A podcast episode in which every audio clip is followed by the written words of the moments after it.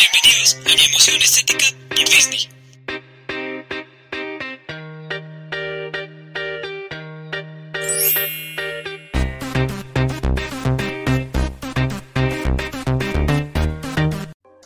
Hola a todos, yo soy Mau y les quiero dar la bienvenida a este podcast, donde les voy a compartir mi manera de amar Disney, la magia que envolvió mi vida desde que llegué a este mundo, quien me enseñó a ver el arte de su animación desde otro punto, alejado totalmente de la mercadotecnia y el ruido de la moda. También, en cada episodio les voy a platicar desde la comodidad de mi galería Disney, un espacio donde tengo todos mis artículos y coleccionables genuinamente pues desde que soy un niño.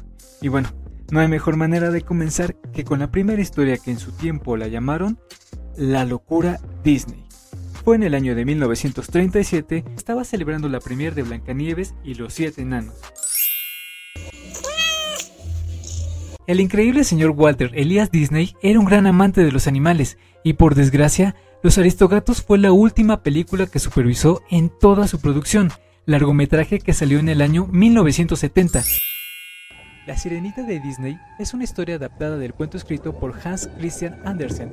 Como buen amante de estos míticos seres, leí esta versión y el final es muy trágico, así que me quedo con la versión de Ariel, mi princesa favorita.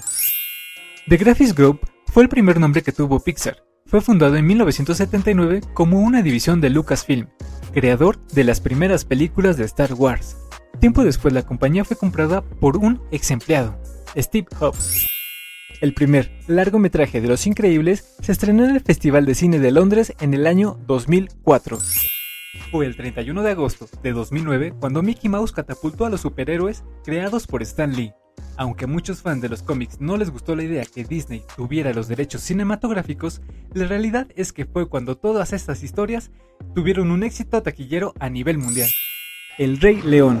El primer largometraje se estrenó en el año 1994 la secuela El Rey León 2, El Reino de Simba, en 1998, El Rey León 3, Hakuna Matata, en el año 2004. Y además, esta increíble historia cuenta con dos divertidas series en Disney Channel, Las aventuras de Timón y Pumba, con cuatro temporadas televisado en el año 1995, y La Guardia de León, que cuenta con tres temporadas, estrenada en el año 2016. Enredados es un largometraje basado en la historia de Rapunzel, escrita por los hermanos Grimm, estrenada en el año 2010 con un presupuesto de 260 millones de dólares. Se presenta esta película al mundo como el clásico número 50 de los estudios Disney. Historia basada en la novela Tarzán de los simios de Edgar Rice. Con un presupuesto de 130 millones de dólares, este largometraje se estrena en el año 1999, convirtiéndose en un éxito taquillero a nivel mundial, y es considerada la última película antes de la segunda etapa oscura de los estudios Disney.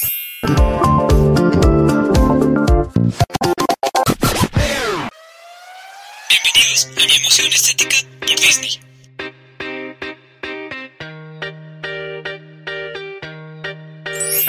Toy Story es la primera cinta animada completamente con efectos digitales en la historia del cine, producida por Pixar y dirigida por John Lasseter.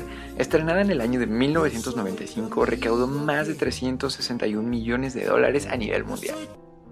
Esta secuela originalmente iba dirigida a video, pero por la alta calidad de la historia, Disney le dio la categoría de cine y tuvo un rotundo éxito en el año 1999, recaudando más de 497 millones de dólares.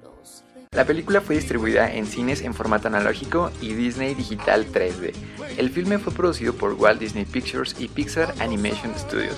Obtuvo dos premios Oscar en las categorías de Mejor Película Animada y Mejor Canción Original. También logró ganar el Globo de Oro como Mejor Película Animada. Su fecha de estreno fue en el año 2010. La película sigue directamente a Toy Story 3, ya que Woody, Buzz Lightyear y sus otros amigos juguetes han encontrado una nueva oportunidad al vivir con Bonnie, cuando se despiden de Andy. A ellos se les une Porky. Toy Story 4 se estrenó en el año 2019. ¿Quién eres tú? Ya, ya, ya no lo sé, señor. He cambiado tantas veces que ya no lo sé. En el capítulo de hoy vamos a conocer a Mau. Ah, caray, ese soy yo, el creador de este podcast, un Disney fan de millones que existen en el mundo y que sinceramente me gustaría conocer a cada uno de ellos, compartir y platicar de este maravilloso mundo. Minnie Mouse, la eterna novia de Mickey Mouse, que junto a él debutó en Plain Crazy el 15 de mayo de 1928, aunque su mayor éxito fue en el corto Steamboat Willie. En el tercer episodio vamos a conocer a Pluto, la mascota y mejor amigo de Mickey Mouse. Este perro color naranja es muy leal a él desde que es un cachorro. Juntos han participado en varias historietas, cortometrajes y películas desde 1930, cuando hizo su aparición en el corto Chine Game.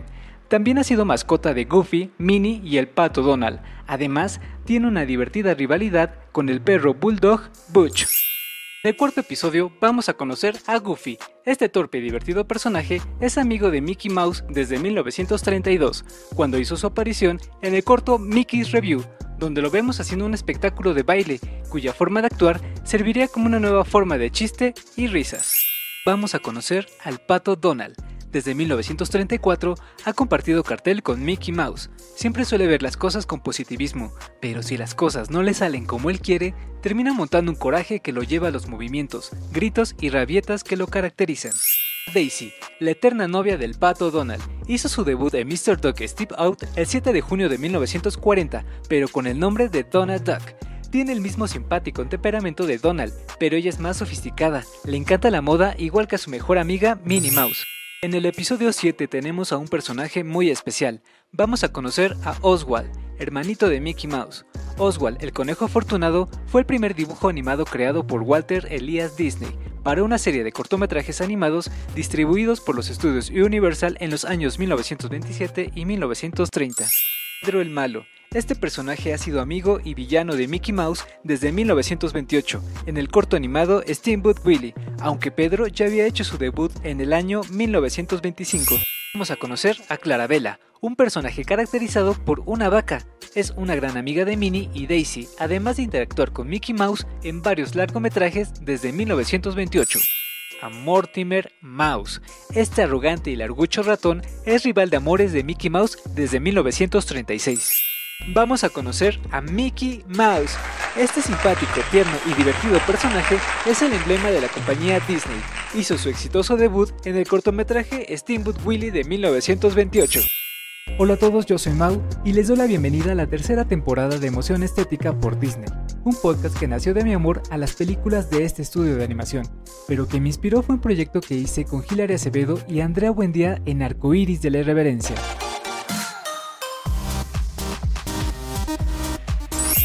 Si te gusta Disney, estás en el podcast correcto. Bienvenido a la tercera temporada de Emoción Ver una película de Disney conmigo es un verdadero ritual. Debes seguir tres sencillos pasos. 1. La cita debe ser programada como mínimo 15 días antes. 2. Organizar la comida que vamos a disfrutar durante toda la película. Además del atuendo que vamos a utilizar debe ser exageradamente cómodo. Y por último, no me hables ni me preguntes nada. Solo vamos a poder interactuar en el momento de los musicales. Porque si conozco la canción, voy a cantar contigo como si fuera un personaje más de la película. Y nos fuimos a México en pos de su música y colorido. Cerca de la capital mexicana, visitamos Xochimilco y sus jardines flotantes, un lugar hecho para el amor. Sobre las trajineras o botes adornados con flores, pasan las marimbas dejando escuchar su suave melodía al navegar por entre islotes de rosas. Walter Elias Disney nació el 5 de diciembre de 1901 en Chicago, Estados Unidos. Desde muy pequeño demostró interés por dibujar, asistió a clases de arte y trabajó como ilustrador comercial desde los 18 años. Se trasladó a California a inicios de la década de 1920 y ahí fundó Disney Brothers Studios con su hermano Roy y junto a Up Wickers creó a Mickey Mouse en 1928. Bienvenidos a la primera competencia de emoción estética por Disney. En esta esquina, con 21 años de edad, estudiante de medicina y exintegrante de Arcoiris de la Irreverencia, Andy Buendía.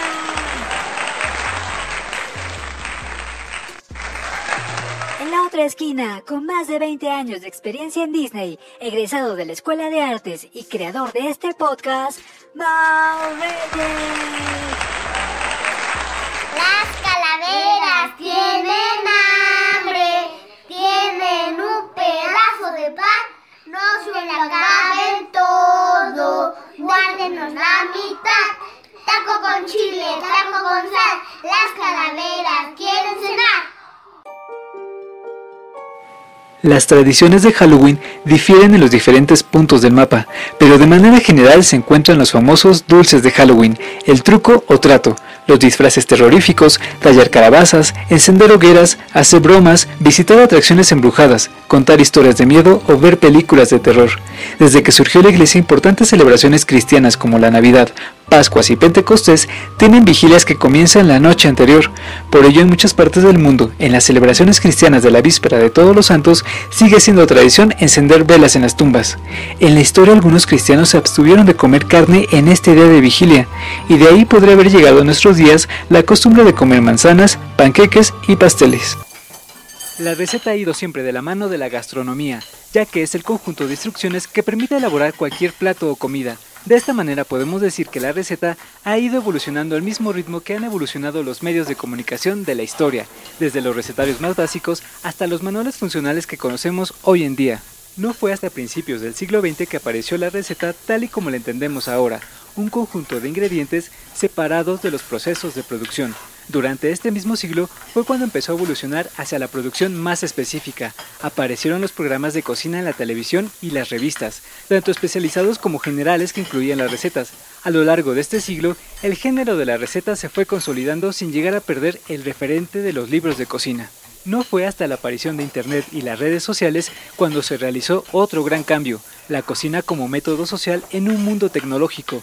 Aún así, actualmente los libros de cocina son más funcionales, puesto que intentan adaptarse a las situaciones concretas para cubrir necesidades más específicas. Antes teníamos libros de cocina generales, durante el siglo XXI han aparecido los manuales funcionales de varios tipos. En un mundo oscuro lleno de envidias y malos hábitos, Mickey Mouse es la luz de mi mundo representa la inocencia con la que llegué a la vida, cuando la perdí y el proceso de recuperarla. Muchos lo pueden ver como comercio y el movimiento más caro que tiene la compañía Disney. Para mí es un arte puro, algo que nació de la necesidad y tenacidad de Walter Elias Disney, un amor sincero y con infinitas ganas de compartir risas y buenos momentos. Mickey Mouse vivió la depresión de Estados Unidos y es genuinamente la representación de esta sociedad, pero con una empatía universal. Ya me veo en un futuro como Eric Goldberg, vistiendo camisas de los personajes de Disney y viviendo con la magia que esta compañía crea en cada proyecto, porque Mickey Mouse es parte de mi ADN. El origen de la mochila se remonta a la prehistoria, cuando en los desplazamientos del hombre tenía que llevar sus pocos enseres en la espalda. La evolución ha ido pareja a la necesidad del hombre de transportar más cosas cada vez más pesadas. La mochila urbana. Esta denominación abarca mochilas con características diversas, pero que tienen en común los siguientes aspectos. Son mochilas con capacidad menor de 25 a 30 kilos. Son versátiles, ya que pueden ser usadas tanto para ir a trabajar como para salir, incluso para viajar con ellas. Son ergonómicas. Generalmente suelen ser mochilas de moda. Existen diseños de mochilas urbanas para hombre y para mujer, aunque la mayoría son unisex. Pueden estar fabricadas en diversos materiales como el cuero, poliéster, polieterano, PET, pinalón o nylon, entre otros. Sus elementos suelen ser resistentes para aguantar con garantías el uso reiterado.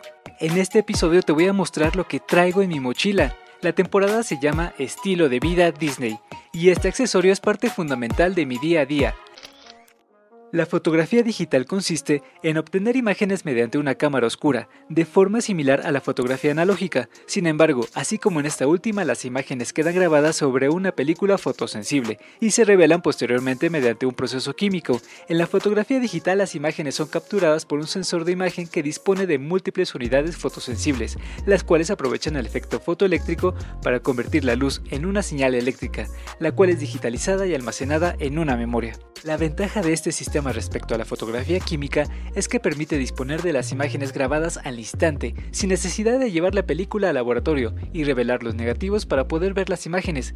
Esta ventaja es la rapidez en la disponibilidad de la imagen, permite que el fotógrafo haga los cambios en el momento y realice las correcciones que considere pertinentes de forma inmediata, facilitando así lograr la imagen que se desea. En la cámara digital pueden verse en una pantalla las fotos que se acaban de tomar.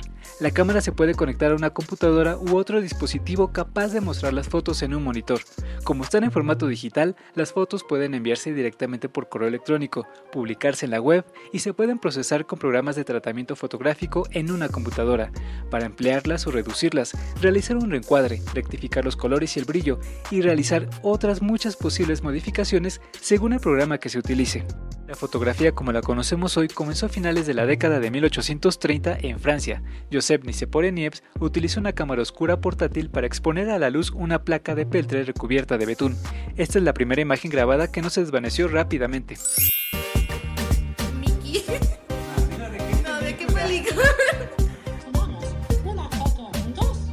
Diego Michavalindo, mejor conocido como Diego Disney en cualquier red social. Muchísimas gracias otra vez por invitarme a tu podcast y les mando un fuerte abrazo. Saludos a todos. Hola a todos, soy Rodrigo. Les mando este audio desde Chile para saludarlos a todos los que estén escuchando el podcast de mi amigo Mau. ¿Ya tienes tu paleta de emoción estética? Tómale una foto y compártela en todas tus redes sociales con el hashtag paleta emoción estética. Emoción estética por Disney.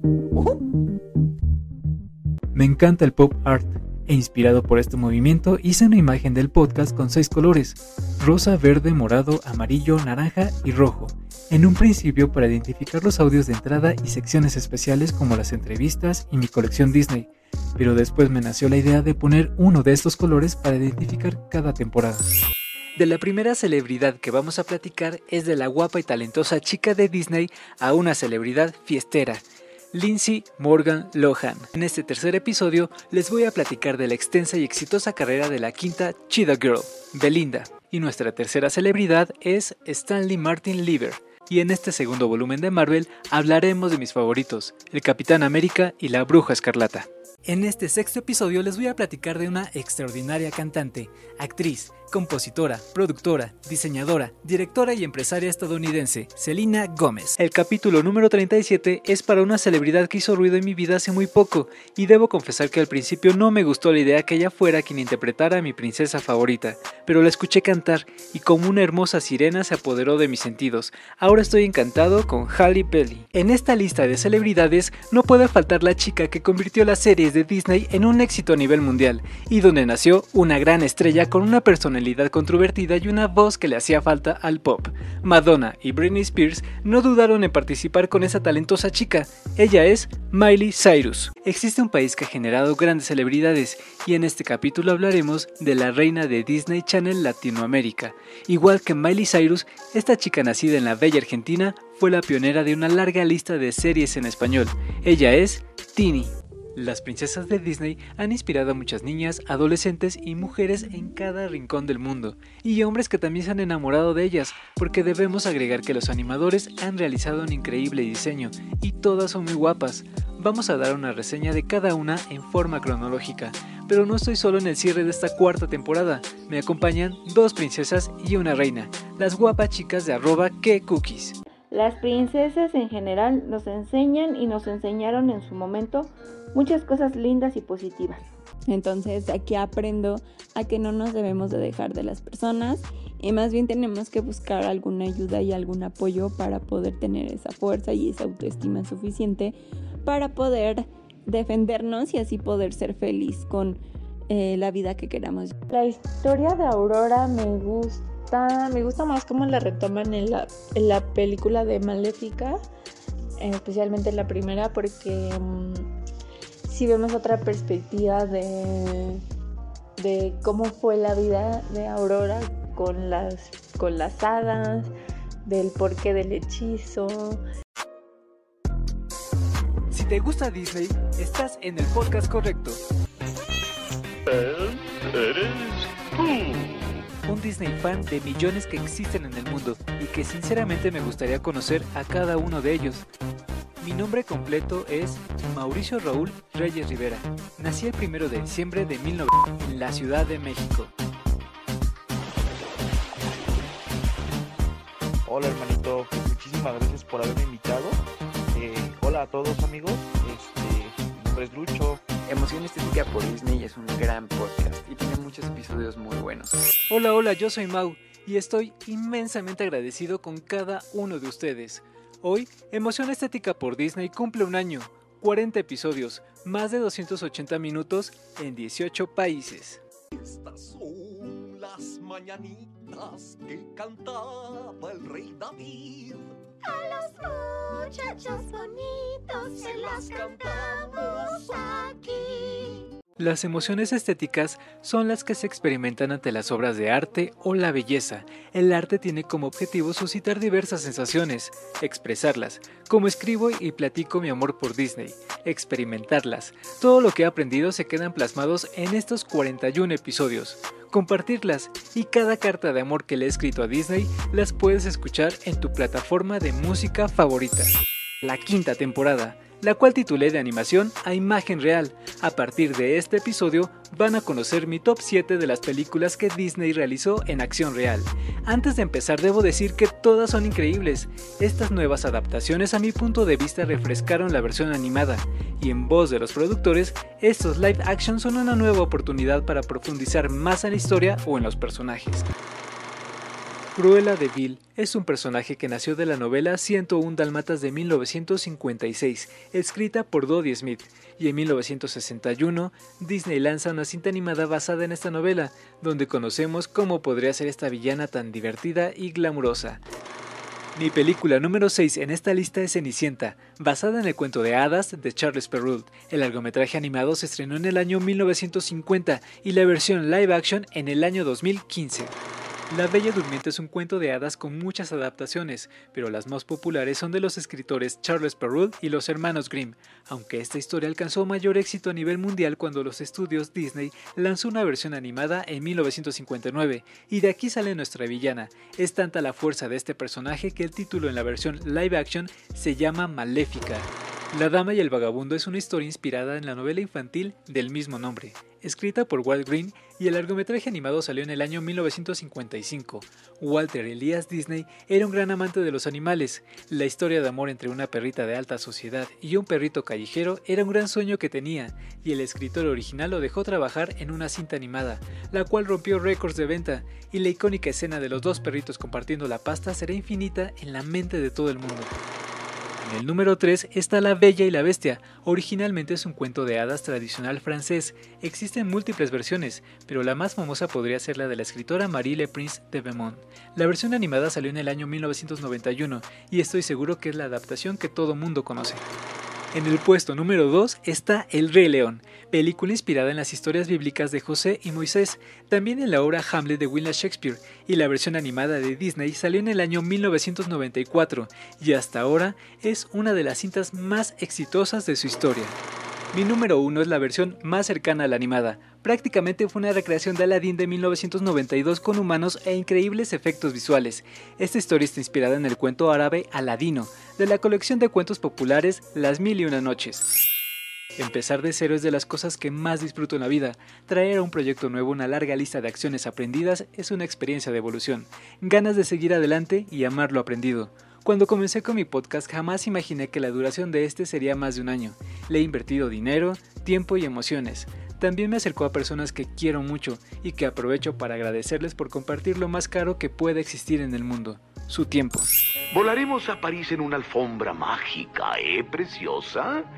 Los gatos más famosos de Disney llegan por segunda ocasión a mi emoción estética.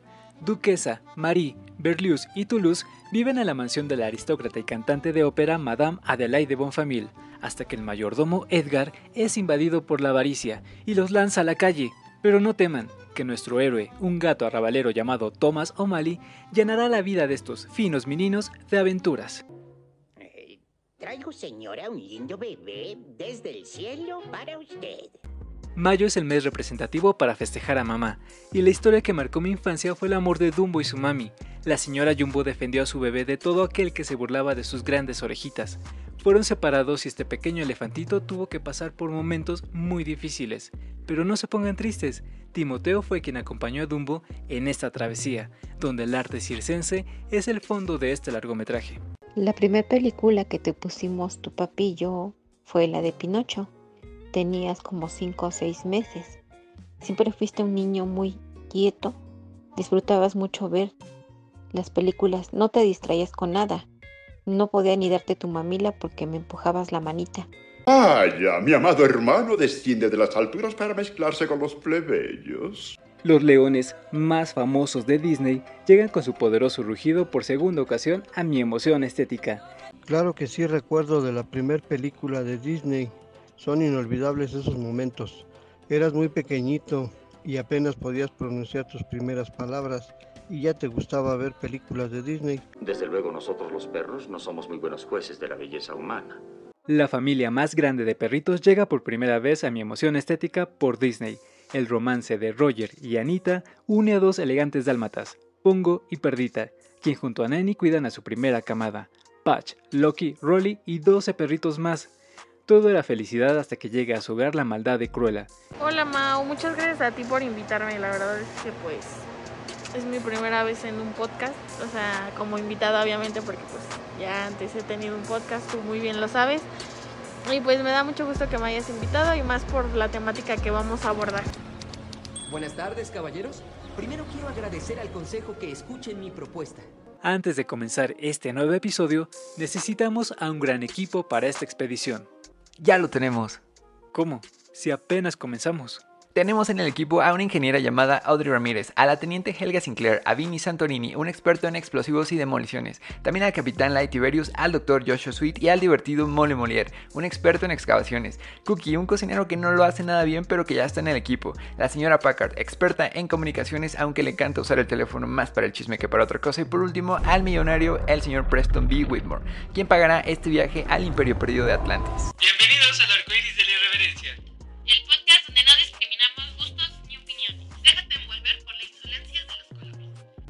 Bienvenidos.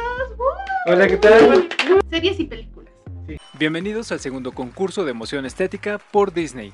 Recordemos que el primero fue en el episodio 25 de la tercera temporada titulado ¿Cuánto sabes de Disney? Hoy vamos a jugar Basta. En esta ocasión voy a jugar con Viri, Ainara, Carlos y Daniel. Que comience el juego. Ah.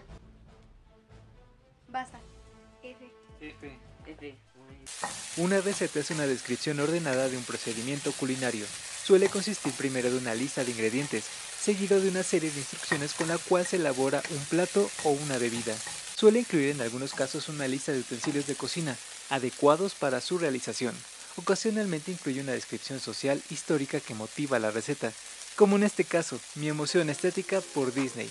Si vamos a preparar algo que sea divertido, bonito y rico, en esta segunda receta del podcast vamos a preparar unos buñuelos.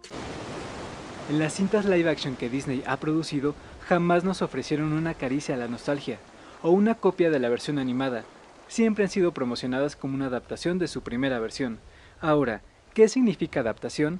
Acción de adaptar o adaptarse, conjunto de cambios que se realizan en una obra literaria, musical, etc., para destinarla a un medio distinto de aquel para el que fue creada. Entonces, ¿por qué seguimos aferrados a querer ver una película muy parecida a la animada? Con esta frase comienzo defendiendo una de mis adaptaciones favoritas.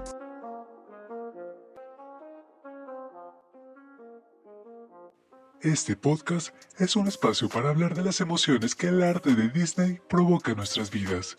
Mauricio Reyes examina detalle historias, personajes y celebridades de Disney, Pixar y Marvel, además de ser fan desde que es un niño. Conoce su colección y escucha las cartas de amor que le dedica a esta compañía en cada episodio. Bienvenidos.